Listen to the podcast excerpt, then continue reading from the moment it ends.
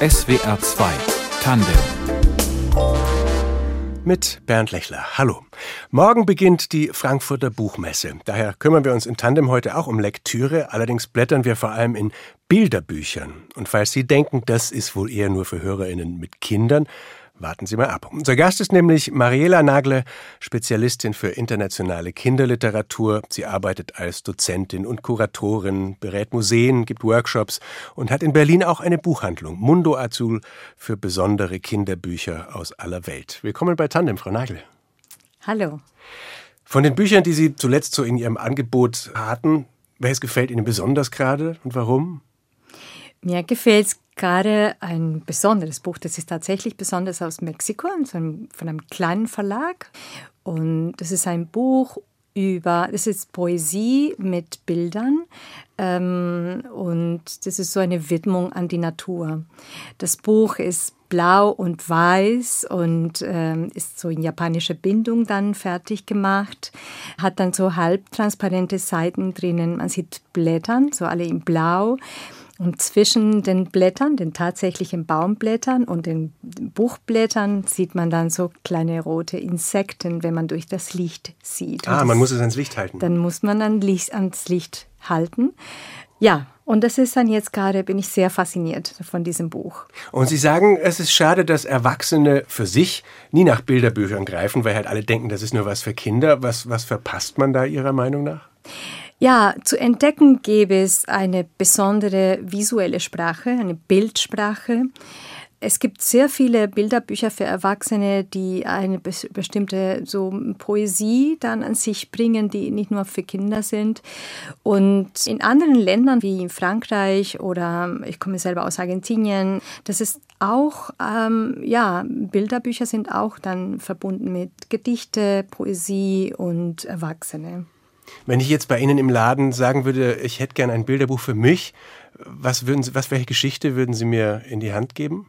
Hm, ich würde erstmal ein bisschen genauer fragen. Hm, also ich brauche dann mehr Stichwörter, mehr Hinweise. Was und dann Spannendes. Kann ich, und dann kann ich was zaubern. Und, äh, und Spannendes wäre dann zum Beispiel, es gibt dann ein Bilderbuch von einem deutschen Verlag, eigentlich ursprünglich aus Belgien. Und äh, das ist dann über, über Vögel, aber das ist so eine besondere Geschichte. Ich verrate es nicht. Äh, ich, ja, aber das würde ich in die Hand drucken. Okay. Und dann würden Sie merken. SWR 2 Tandem. Unser Gast ist Mariela Nagle, Moderatorin, Dozentin, Kuratorin, Spezialistin für internationale Kinderliteratur mit eigener Buchhandlung in Berlin. Und in den letzten Tagen besonders busy, denn morgen beginnt ja die Frankfurter Buchmesse und auch auf der hat sie zu tun. Und Sie fahren da noch nicht mal nur als interessierte Buchhändlerin hin, Frau Nagle, sondern Sie geben auch Seminare auf der Buchmesse im Rahmen des sogenannten Einladungsprogramms, des Invitation Program, zu dem, wenn ich das richtig verstanden habe, Vertreter kleinerer oder erst im Entstehen begriffener Buchmärkte anderer Länder kommen können. Worum geht's da? Mhm, das ist ein spannendes Programm. Und eigentlich, seitdem ich das entdeckt habe, bin ich dann so begeistert dann auf diese Tage auf der Buchmesse. Die Buchmesse lädt dann 20 Verlage aus dem sogenannten globalen Süden. Diese Verlage kommen nach Frankfurt und haben so verschiedene Aktivitäten, Austausch. Sie treffen deutsche Verlage, aber auch, auch andere Verlage aus der ganzen Welt. Und es gibt ein Programm dafür und es ist dann nicht nur auf der Buchmesse, sondern drei Monate davor läuft das schon online. Und dann beschäftigen wir uns mit verschiedenen Themen. Ich arbeite viel mit Inhalt, aber sie beschäftigen sich auch mit anderen Themen, so wie Metadaten und so weiter. Ja, es ist ein, ein ganz tolles Team von der Buchmesse, die das vorbereitet. Meine Kollegin ist ein, so offen für neue Themen. Und in diesen Tagen werden wir unterschiedliche Sachen machen. Matchmaking-Events, Panels, also mh, mm, Rundtische, wo wir dann verschiedene Themen diskutieren. Welche? Und ähm, ja, zum Beispiel sprechen wir dann über Inklusion. Was bedeutet Inklusion hier in Deutschland und was bedeutet das in anderen Ländern? Dann sprechen wir über andere Themen, so wie wie ist die Narrative über die Umwelt und dann vergleichen wir auch das mit anderen Ländern. Wir sprechen dann über Comics und wie sieht es aus mit Comics in anderen Ländern. Aber nicht nur das, sondern wir besuchen auch andere Verlage, deutsche Verlage. Wir besuchen dann Stände von denen und tauschen uns aus. Und dann beschäftigen wir uns auch ein bisschen mit dem Gastland Spanien, indem wir dann diese Verlage auch mit spanischen Verlagen dann zusammenbringen. Wenn Sie sagen, es geht zum Beispiel um die Narrative, in denen der Klimawandel verhandelt wird, was ist das Ziel? Also, dass das mehr in Kinderbüchern vorkommt oder zu entdecken, wie es vorkommt? Es geht eher dann um, wie kommt dann dieses Thema in Kinderbüchern in den unterschiedlichen Ländern. In diesem konkreten Rundtisch sprechen wir dann mit einem großen Verlag aus England, dann ein Verlag aus äh, Südafrika und dann noch ein Verlag aus Indien. Und es sind dann drei unterschiedliche Regionen. Und sie sprechen über Bilderbücher in Bezug auf äh, Klimawandel und, und äh, Schutz der Natur. Ja, welche Form nehmen diese Bücher? Sind das eher Sachbücher? Wie ist die Narrative? Ist es dann mehr so positiv oder arbeiten Sie dann mit so eher Angst? Und solche Themen werden dann dort besprochen. Und auf diesem Tisch, von dem Sie sprachen, liegen dann lauter Bücher, Kinderbücher, Bilderbücher aus diesen verschiedenen Ländern, die jeder mitbringt. Ja, beziehungsweise es gibt dann so Slides, also so, eine, so Bilder im Hintergrund, die man dann sehen kann.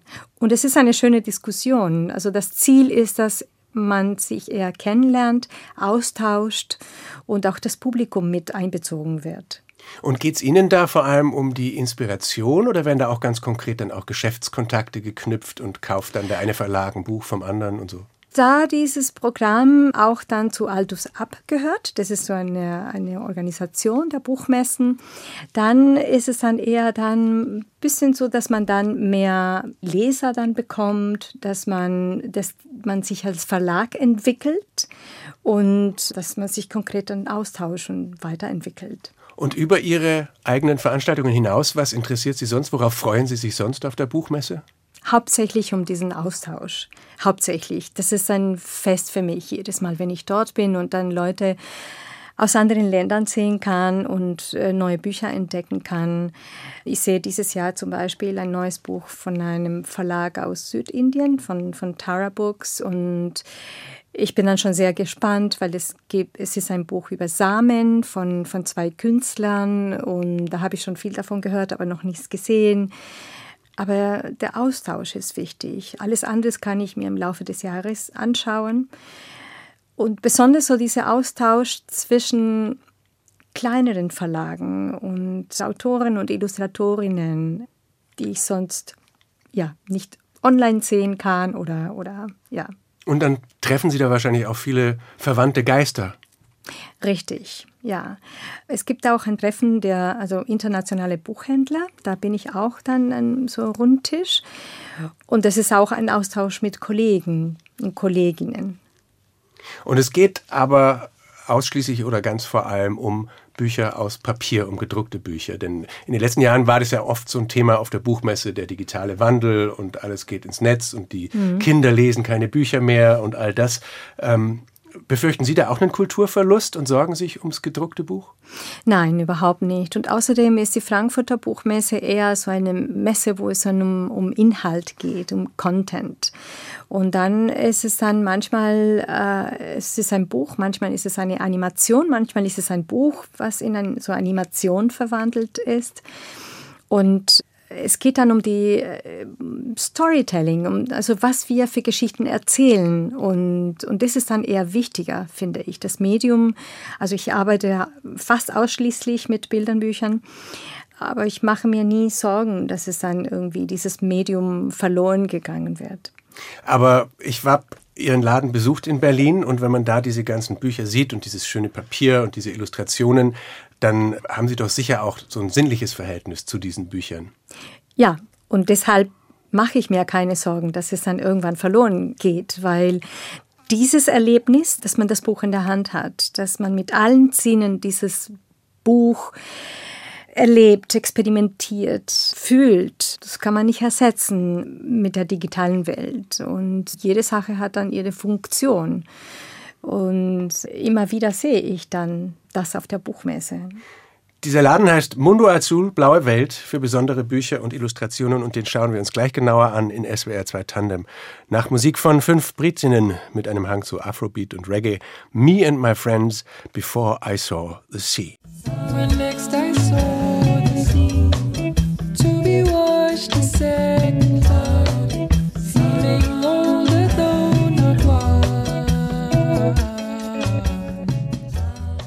Mariela Nagle ist unser Gast heute in SWR 2 Tandem auf dem Sprung zur Frankfurter Buchmesse sozusagen als Spezialistin für internationale Kinderliteratur.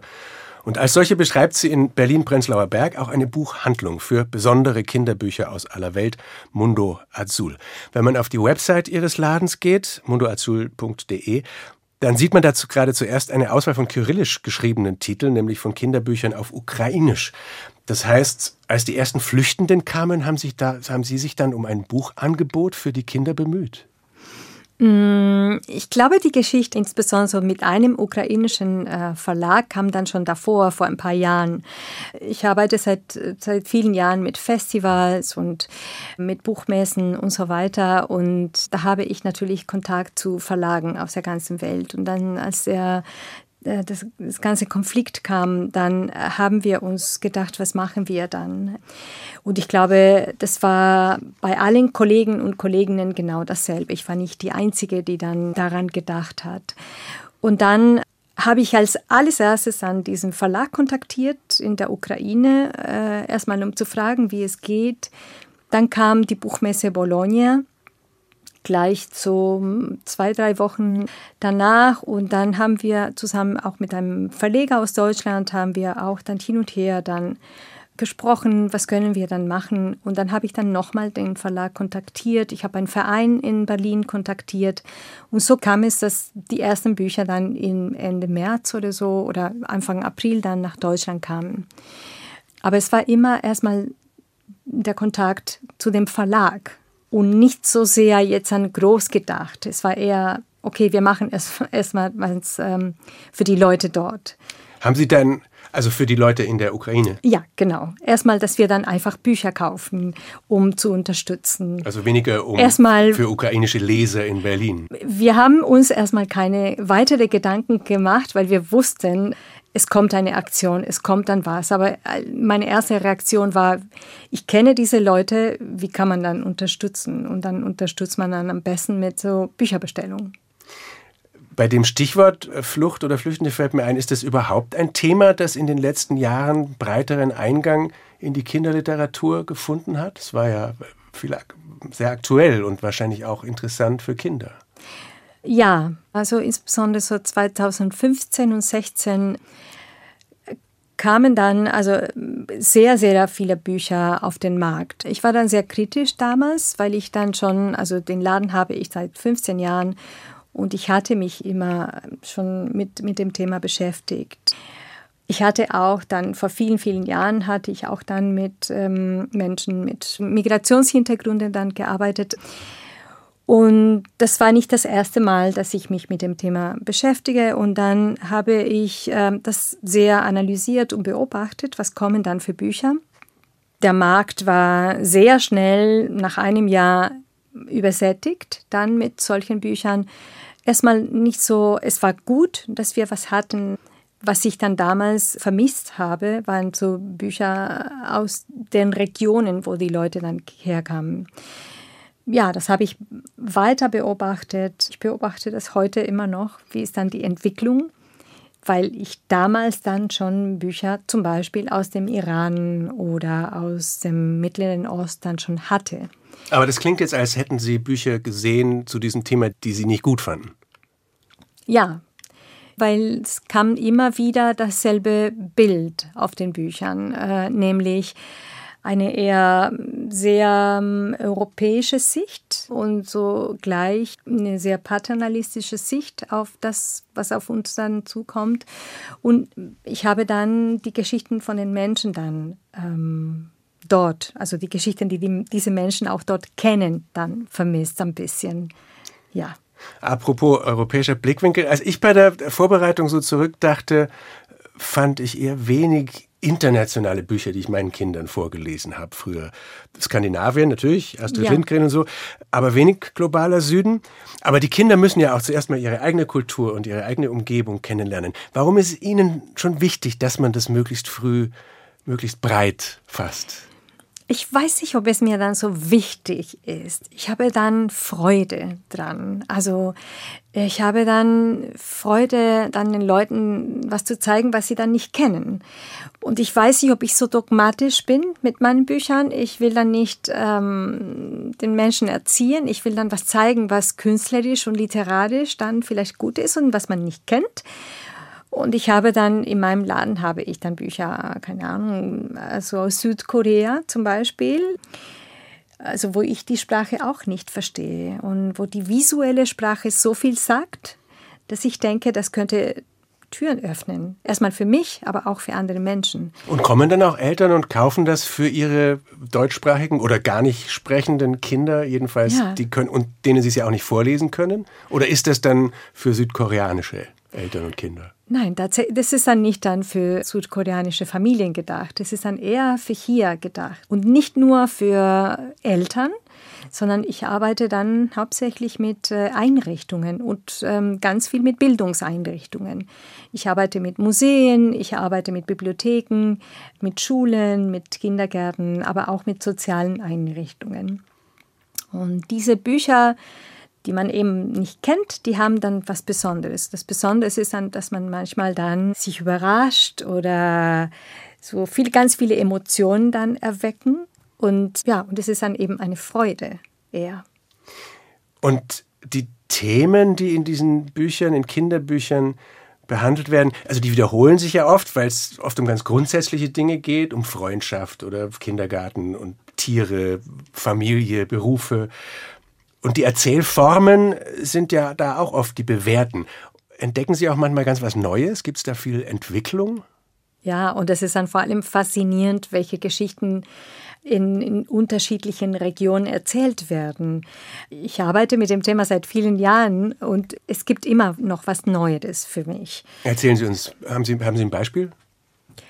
Ja, es gibt dann verrückte Bücher, die über verrückte Sachen erzählen. Also vor vielen Jahren kam ein Buch dann in, also auf Deutsch, wo ich dann auch selber dann überrascht war, weil das war aus dem Französischen und das war die Geschichte von einem Zoowärter, der am Ende dann von dem Nilpferd gefressen wurde.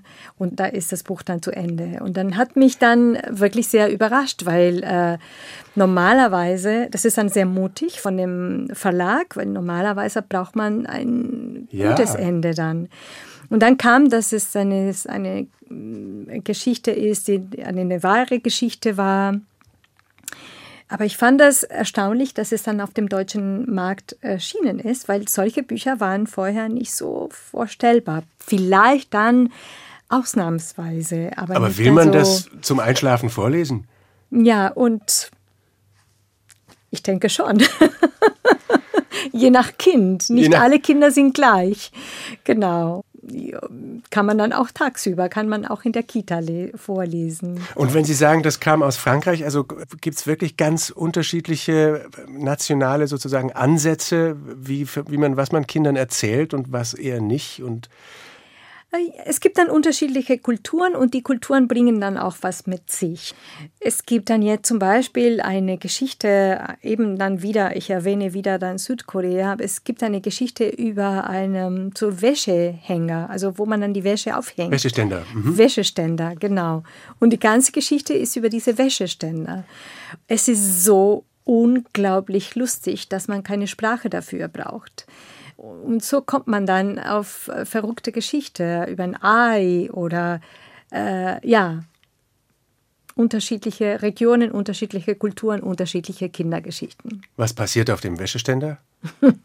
Diese Wäscheständer es äh, muss dann alles erleben. Also, dass ein Kind vorbeikommt, es gibt Wind, es gibt Regen und man sieht dann unterschiedliche, also die, die, ähm, diese Wäscheständer hat dann Ärmel äh, und dann muss sich bewegen und ja, sehr lustig gemacht. Bei älteren Romanklassikern für Kinder wurde ja zuletzt viel gestritten, so rassistisches Vokabular oder koloniale Perspektiven und überholte Rollenklischees. Gibt es das bei den Bilderbüchern auch, dass man denkt, ach, das war so eine tolle Geschichte, aber das geht jetzt eigentlich nicht mehr? Ja, natürlich. Äh, und es ist auch gut, dass es dann heute so kritisch ist und dass man dann, man muss unbedingt auf die Sprache gucken. Und ich finde ähm, dennoch und jedoch, dass man dann das als manchmal als historische Bücher dann betrachten soll. Ich, ich sehe, dann kann man das thematisieren. Ich habe das selber gemacht mit meinen Kindern, als sie dann kleiner waren. Ich habe jedes Buch von äh, Timon Struppi dann ähm, nach Hause gebracht, obwohl nicht alle dann richtig waren. Aber es war wichtig dann zu, zu thematisieren und dann ganz zu, zu, genau zu erklären, da waren alle andere Zeiten. Ja, und heute finde ich, es ist eine ähm, ganz, es ist eine ganz gute Entwicklung, was wir heute erleben. Wir vergessen aber viel die Literatur. Äh, indem wir uns dann um solche Themen dann die ganze Zeit beschäftigen. Ne? Also da muss man gut aufpassen, dass man eine Balance findet. In Ihrem Laden äh, sah ich jedenfalls ganz viele ganz poetische Sachen und man, man, steht da richtig gern drin zwischen all diesen schönen Illustrationen und diesen interessanten und abenteuerlichen Geschichten. Aber es ist natürlich ein sehr spezieller Laden. Ich denke, reich wird man nicht damit. Gut geahnt. Ja, dieser Laden ist für mich so eine Art, ähm, wie kann ich das sagen, so eine Art Labor vielleicht. Ähm, das ist auch ein Refuge für mich. Also dort finde ich dann immer so meine, meine Ruhe, wenn niemand da ist. Ich liebe dann unter Büchern zu sein, aber ja, reich kann man nicht werden. Deswegen arbeite ich dann äh, an andere Projekten. Und der Laden bleibt dann immer nebenbei. Ich muss sagen, ohne mein Team, also ich habe dann immer ein gutes Team dann gehabt. Ohne dieses Team könnte ich das überhaupt nicht schaffen. Aber ich muss mich dann woanders auch beschäftigen lassen. Ja, das heißt, also das ist jetzt so eine Formulierung, man wird nicht reich damit, so ein Laden wirft nicht viel ab. Nee, in dem Fall überhaupt nicht. überhaupt nicht sagt Mariela Nagle, die sich als Buchhändlerin, Dozentin oder Kuratorin auch mit internationaler Kinderliteratur beschäftigt, insbesondere mit Bilderbüchern. Ihr Laden ist in Berlin, aufgewachsen ist sie aber in Argentinien, auf dem Land, soviel ich weiß. Welche Rolle haben Bücher und Geschichten in Ihrer Kindheit gespielt? Ah, ich bin in einer kleinen Stadt aufgewachsen, in Nordargentinien. Und ich komme aus ganz einfachen Verhältnissen, so ganz einfache Familie. Meine Mutter war Lehrerin und mein Vater war Sohn von Migranten aus dem Libanon. Und wir hatten wenig Bücher zu Hause. Meine Mutter hat dann so viel gekauft, wie sie konnte, aber es gab dann allgemein so sehr so wenig Bücher. Und wenn man wenig Bücher hat, dann sind diese Bücher natürlich dann ein Schatz, also jedes Buch. Und äh, dann habe ich mich dann auf jedes dann gefreut. Und, aber viel wurde nicht vorgelesen, sondern es wurde dann viel erzählt. Und äh, diese Geschichten, die haben mich immer so wie bei vielen Kindern, die dann äh, aus kleinen Städten oder aus dem Land kommen, die haben mich dann immer beeindruckt, so weil ich konnte dann äh, mit diesen Büchern reisen. Und deswegen, das hat mich dann immer so, diese Geschichten haben mich so fasziniert, dass ich dann später Anglistik studiert habe. Von Beruf bin ich Englischlehrerin. Und ich habe dann äh, englische Literaturwissenschaft studiert und ja, so viel über, wie die Bücher mich als Kind beeindruckt haben. Und was hat Sie dann nach Deutschland und auch nach Berlin geführt? Ja, nach meinem Studium wollte ich äh, natürlich weg. Ich komme eben aus einer kleinen Stadt, auch kleine Mentalität und auch eingeschränkt von den Freiheiten. Und dann bin ich dann äh, nach meinem Studium bin ich nach England gegangen und da habe ich nach England bin ich nach Italien gegangen, wo ich dann kurz ähm, in einem so Flüchtlingsheim gearbeitet habe. Damals waren dann die, ähm, die Leute aus der ehemaligen Jugoslawien dort. Ja, und dann habe ich zwischendurch meinen Ex-Mann kennengelernt in München und so bin ich dann nach Deutschland gekommen, in 97, also vor vielen Jahren. Und diese Entwicklung oder und diese Faszination für Bilderbücher? Also da muss ja, ist ja noch was, was mit der Sprache gar nicht in erster Linie zu tun hat. Also mein Projekt mit konkret mit Büchern kam viel später, viel viel später, als ich dann Kinder hatte und äh, nicht genau wusste, was ich mit meinem Leben machen konnte. Ich war früher habe ich dann viel mit Text gearbeitet. Ähm, äh, ich habe dann Englischunterricht gegeben, als Übersetzerin gearbeitet, Textedition gemacht und so weiter. Aber die Jahre nachdem ich dann Kinder bekommen habe, habe, hatte ich keinen Job mehr und ich musste mich neu erfinden. Und so kam ich dann, äh, nachdem ich meinen zweiten Sohn bekommen habe, kam ich auf, ähm, auf die Idee, ich kann mein eigenes Projekt machen. Und, und so kam ich erstmal dann auf Bilderbücher. Ich weiß nicht, ob das zu breit, zu allgemein gefragt ist, aber was macht für Sie ein, ein sehr gutes, ein besonderes Bilderbuch aus? Ich glaube, das ist dann zu breit natürlich dann die Frage, aber das ist dann immer eine gute Frage, was macht das so? Weil es ist dann auch eine persönliche Sache. Ne? Je, also äh, jemand anderes kann das Buch dann schlecht finden. Ich glaube, ein Buch ist die Kombination zwischen Autoren oder Autoren, Illustratoren und ein Verleger und eine Verlegerin. Es sind dann drei Leute, die dieses Buch komponieren, sozusagen wie Musik. Und das da, also diese, diese Musik, die am Ende kommt, dieses Bilderbuch dann gut klingt, äh, ist das, was dann ausmacht. Es muss literarisch, künstlerisch und dann auch von dem Verleger oder Verlegerin dann gut gemacht werden. Ich weiß, Sie mögen die Klassiker von Tomi Ungerer zum Beispiel. Und ich weiß auch noch, dass auch ich, als ich die drei Räuber meinen Kindern vorgelesen habe, dass ich das selber toll fand und dass das auch immer faszinierend blieb, dass da die Bösen die Guten sind. Also das war das Besondere da. Aber es ist natürlich auch zeichnerisch sehr besonders. Äh, muss ein gutes Bilderbuch kunstvoll gemalt oder gezeichnet sein? Es kommt darauf an. Manchmal ist die Geschichte so stark, dass die Bilder nichts ausmachen. Und manchmal sind die Bilder so schön, aber die, die Geschichte ist so schwach, dass man das zur Seite legt und nicht mehr das nach Hause mitnehmen will. Deswegen sage ich immer oder betone ich immer, da braucht man dann drei Hände. Also es ist dann dieses Balance, was man braucht. Und ich achte immer noch auf gute Geschichten, also die gut geschrieben sind, aber die Bildsprache muss auch stimmen. Und dann äh, habe ich auch noch die Erfahrung gemacht, dass, dass es dann im Feuilleton einer Zeitung ein gefeiertes Kinderbuch gibt. Und dann denke ich, oh, das klingt ja toll. Und stelle dann aber fest, dass das vielleicht eher die Erwachsenen, die Kritiker anspricht. Und man muss den Kindern dann zum hundertsten Mal irgendwas voller Stereotype mit kitschigen Zeichnungen vorlesen. Kennen Sie diesen Konflikt auch? Ja, natürlich, ja. Ich sage immer, es gibt dann äh, eine Menge und so jede Art von Bildern, Büchern, aber es gibt auch jede Art von Menschen. Und bei Kindern ist es genauso wie bei uns. Also manche Kinder mögen diesen Stil, andere das und dann muss man testen, experimentieren mit den Kindern und gucken. Also ich höre öfters, dass Eltern dann zu uns kommen oder sogar Lehrer oder Lehrer oder Lehrerinnen und sie sagen, ja, aber die Kinder haben das nicht gemocht und deswegen legen wir zur Seite als ob das ein Statement wäre, dass diese Kinder dieses Buch nicht gemocht haben, dann heißt es, Kinder mögen nicht diese Art von Büchern. Und ich denke, man muss offen bleiben, experimentieren. Die Bibliotheken zum Beispiel haben sich auch dann äh, entwickelt in den letzten Jahren. Überall in Deutschland gibt es jetzt eine unterschiedliche Art von Büchern. Und dann kann man auch in die Bibliothek gehen und da gucken, was passt dann zu den Kindern.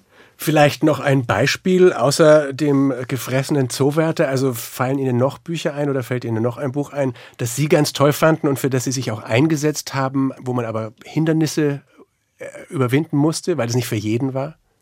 Ja, ich habe ein konkretes Beispiel. Das ist dann das Schwarze Buch der Farben. Das ist ein älteres Buch schon. Ein Buch so mit Relief eigentlich. Es ist dann, Wozu, Entschuldigung? Ähm, es ist dann ein Buch für, auch für Menschen, die nicht sehen können, also für ah. blinde Menschen, genau. Und es ist dann auch in so blinde Schrift. Und es ist ein schwarzes Buch. Man kann dann tasten, man kann also viel mit Kindern machen, aber manchmal finden die Erwachsenen dann dieses Buch. Es soll nicht für Kinder sein und umso weniger für kleinere Kinder. Das Buch ist schwarz. Schwarz ist auch so ähm, eine Farbe, wo es dann in der deutschen Kultur dann für Kinder dann nicht unbedingt akzeptiert wird. Meine Erfahrung war dieses Buch sehr gut angekommen bei den Kindern, aber nicht bei den Erwachsenen. Waren Sie eigentlich auch mal selber versucht, ein Kinderbuch zu schreiben? Nein, ich würde mich, ich würde mich nicht trauen. Ich habe dann früher viel geschrieben, aber ich würde, ich würde mich nicht trauen, eine Geschichte zu schreiben, glaube ich. Wir sprechen über internationale Kinderliteratur in SWR 2 Tandem, über Bilderbücher vor allem mit Mariela Nagle, die sich auf verschiedene Arten mit dem Thema beschäftigt und sich auch dafür engagiert in ihrem Berliner Buchladen, ebenso wie ab morgen auf der Frankfurter Buchmesse und sonst in Workshops oder Vorträgen. Auch mit Museen arbeiten Sie zusammen, Frau Nagle. Was sind das für Projekte oder was erleben Sie da? Da habe ich eine ganz andere Rolle. Ich recherchiere, ich kuratiere Bücher für bestimmte Zwecke. Und da habe ich auch eine große Faszination. das müssen das, Sie genau erklären. Was heißt das Bücher kuratieren für bestimmte Zwecke? So, mm, erstmal recherchiere ich dann Bücher für bestimmte Zwecke. Zum Beispiel habe ich dann über zwei oder sogar drei Jahre für die staatlichen Museen zu Berlin Bücher, die von indigenen Schriftstellern oder Künstlern dann recherchiert. Und dann habe ich erstmal eine große Menge, also es sind so viele Regionen aus der Welt, von Nordamerika bis so über Afrika nach Südostasien und Australien und Indien. Ich recherchiere viel, was wurde in den letzten zehn Jahren dann geschrieben von den indigenen Völkern. Und wir sprechen und noch von Kinderbüchern. Es ist immer noch Kinderbücher ja. und vor allem Bilderbücher. Genau. Und dann nach dieser Recherche suchen wir zusammen mit dem Team, welche Bücher dann sind geeignet für die Ausstellungen. Und es ist eine wunderbare Zusammenarbeit. Die Museen haben sich ganz toll entwickelt. Also ich sehe das immer aus der internen Seite natürlich, weil die Museen stehen natürlich jetzt an Krisen, Kritik und so weiter. Aber ich sehe die schöne Seite. Ich sehe die Seite von diesen Teams, die dann äh, einen anderen Blick haben, die selbstkritisch sind, was Besseres wollen. Und, und die nehmen Leute wie mich, die dann vielleicht dann äh, schon die Kontakte haben, die Verlage kennen, die ähm, die Kinderliteratur kennen. Ja, und dann suche ich, keine Ahnung, 50, 100 Bücher und dann wählen wir vielleicht dann 10 aus, die danach dann den Besucher dann gezeigt werden. Jetzt haben wir über Eltern gesprochen, die kann vor und Verleger und äh, Messebesucher und noch nicht so viel von Kindern. Arbeiten Sie auch mit Kindern zusammen? Ja, ich habe früher ganz lange mit Kindern selber gearbeitet, in Schulen. Und deswegen habe ich die Erfahrung und ich mag das immer noch dann äh, selber zu machen. Und es gibt dann so Momente im Jahr, so wie beim Literaturfestival, wo es Workshops gibt und ich selber dann das darf, selber mit Kindern arbeiten. Ich arbeite dann meistens oder so selbst gewählt dann mit Jugendlichen. Ich liebe die Arbeit mit Jugendlichen.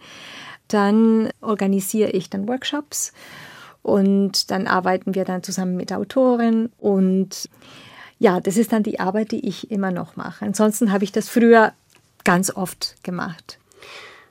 Sie haben ganz am Anfang der Sendung gesagt, dass Bilderbücher auch für Erwachsene lesenswert und bereichernd sein können.